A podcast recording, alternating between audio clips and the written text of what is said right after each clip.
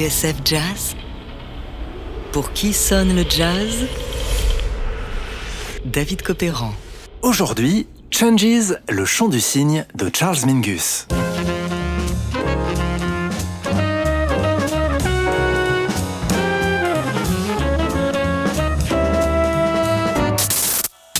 What is jazz music? I don't know. I don't care. Ce que c'est que le jazz, je ne sais pas, et je m'en fous.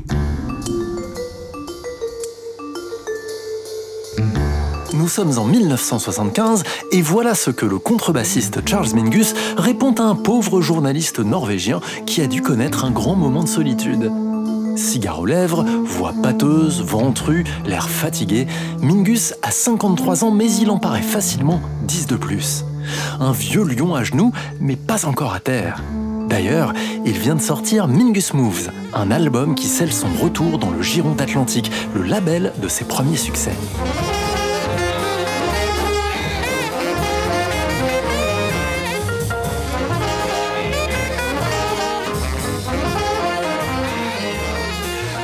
On dit, rapporte un chroniqueur de la revue Downbeat, que Mingus a perdu le goût de la musique, que son jeu est devenu terne et que ses musiciens ne sont plus inspirés.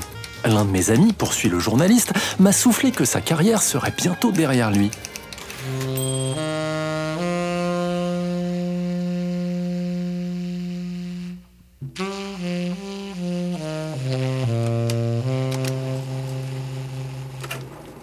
Contrairement à l'impression que beaucoup peuvent avoir, je n'ai pas abandonné la musique.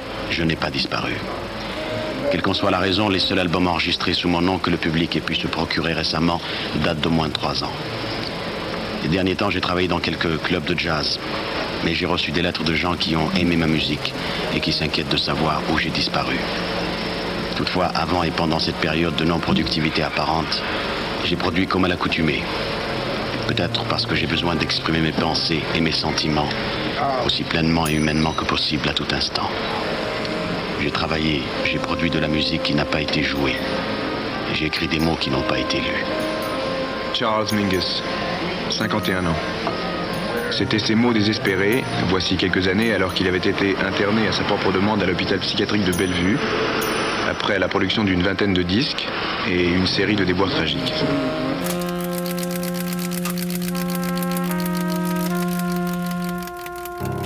Voilà donc où en est Mingus, si l'on en croit Daniel Berger, journaliste et réalisateur qu'il a rencontré à New York.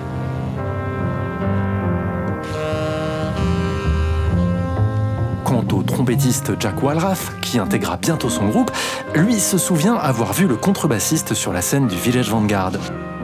Ce soir-là, Mingus avait l'air d'un zombie, dit-il, surtout parce qu'il prenait des médicaments. L'orchestre avait un son horrible. Alors, enterrer le lion?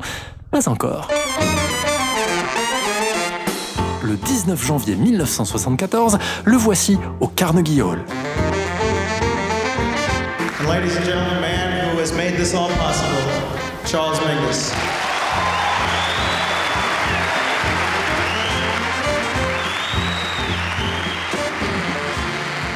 Mingus en profite pour présenter sa nouvelle formation, moins sauvage que ses devancières, mais tout aussi puissante.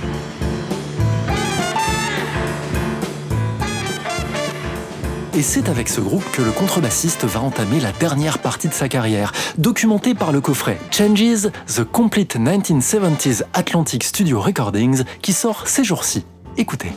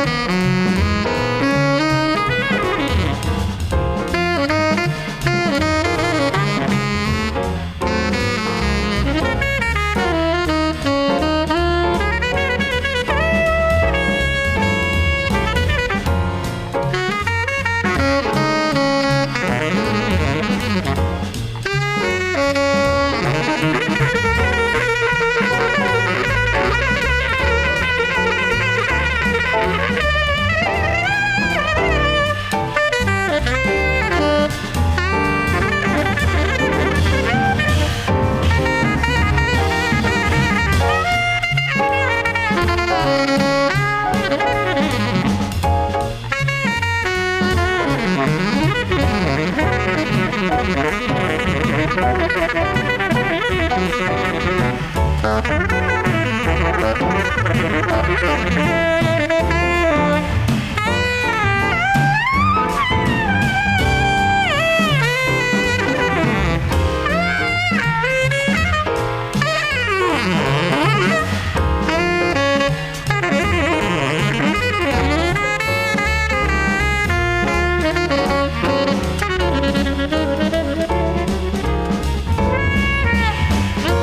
qui sonne le jazz? David Copéran sur TSF Jazz. Attention, le morceau s'appelle Free Cell Block F Tis Nazi USA. Encore un titre coup de poing pour Charles Mingus. Clin d'œil à un article du magazine Ebony consacré aux exécutions dans les prisons du sud des États-Unis. Un extrait du coffret Changes, ce Complete 1970s Atlantic Studio Recordings consacré à Charles Mingus et qu'on explore aujourd'hui.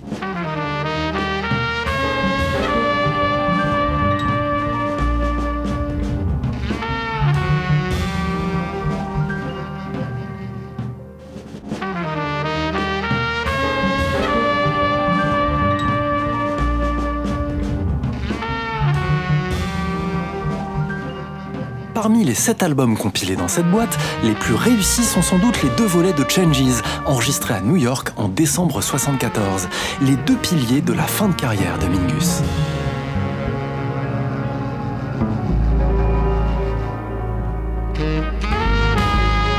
Si la musique du contrebassiste est toujours singulière, elle semble toutefois plus assagie et plus organisée. Dix ans plus tôt, en effet, Mingus ne jurait que par l'improvisation collective et les arrangements de tête. Tout passait à l'oral et les musiciens apprenaient leur partie par cœur, ce qui demandait beaucoup de concentration, mais donnait à la musique son côté libre, sauvage et débridé.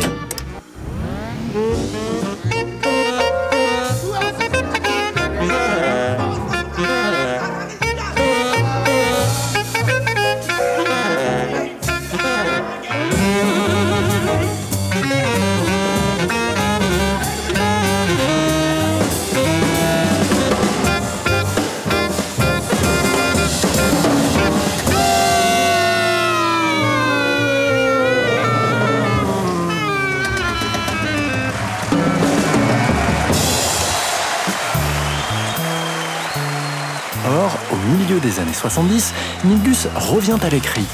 Désormais, ceux qui l'accompagnent disposent de pupitres et de partitions. En outre, le contrebassiste prend ses distances avec le free jazz. Selon lui, la nouvelle génération de musiciens n'est pas aussi lettrée et chevronnée qu'un Eric Dolphy par exemple. Dolphy, son bras droit disparu dix ans plus tôt. Alors, Mingus fait appel à des copistes qui vont coucher sur le papier ses dernières créations. L'une d'elles, qu'on trouve sur l'album Changes volume 1, s'intitule Sue's Changes. Un thème en cinq tableaux pour décrire les humeurs changeantes de son épouse, Sue Mingus.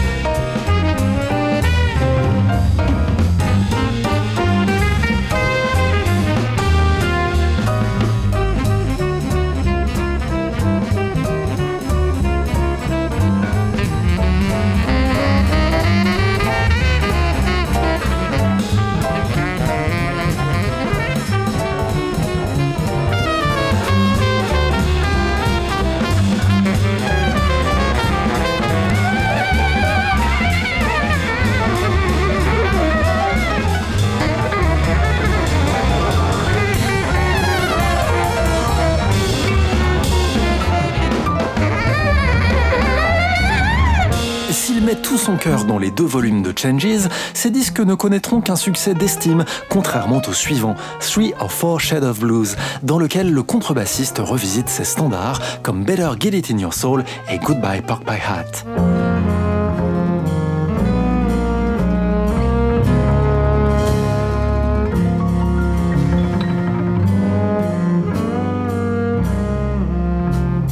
Sauf que Mingus déteste cet album. Et c'est peut-être un signe. Affaibli, il se tient désormais avec une canne, il joue de moins en moins, et quand il joue, il doit brancher sa contrebasse sur un ampli pour donner le change. Certains jours, la faute à ses articulations fatiguées, poser les mains sur les cordes devient une épreuve, et pour cause, un médecin lui a diagnostiqué la maladie de Charcot. Mingus n'a plus qu'à se voir partir à petit feu. Ses deux derniers disques, Me, Myself and I et Something Like a Bird, il les enregistrera par procuration, coincé dans un fauteuil roulant, remplacé par les contrebassistes Elie Gomez et Georges Mraz, avant de s'éteindre en janvier 79 au Mexique.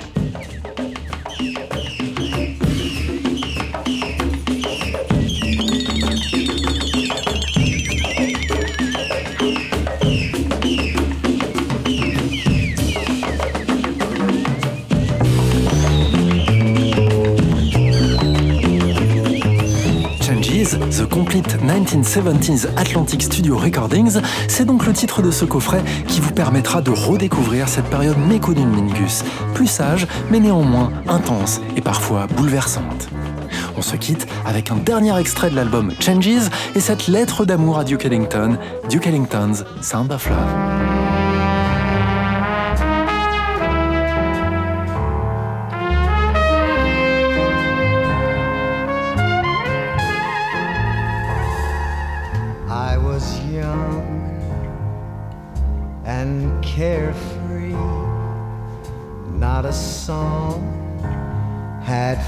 My soul. Lost in blues, jazz, and ragtime. No sound had got to my mood. I was searching for my melody love blues that gets me.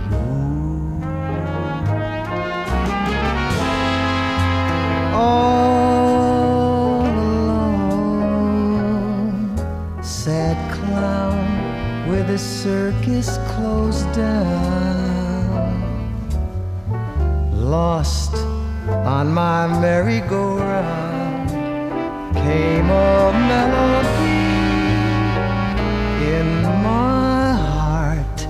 So yearning taught me to hear music out of love from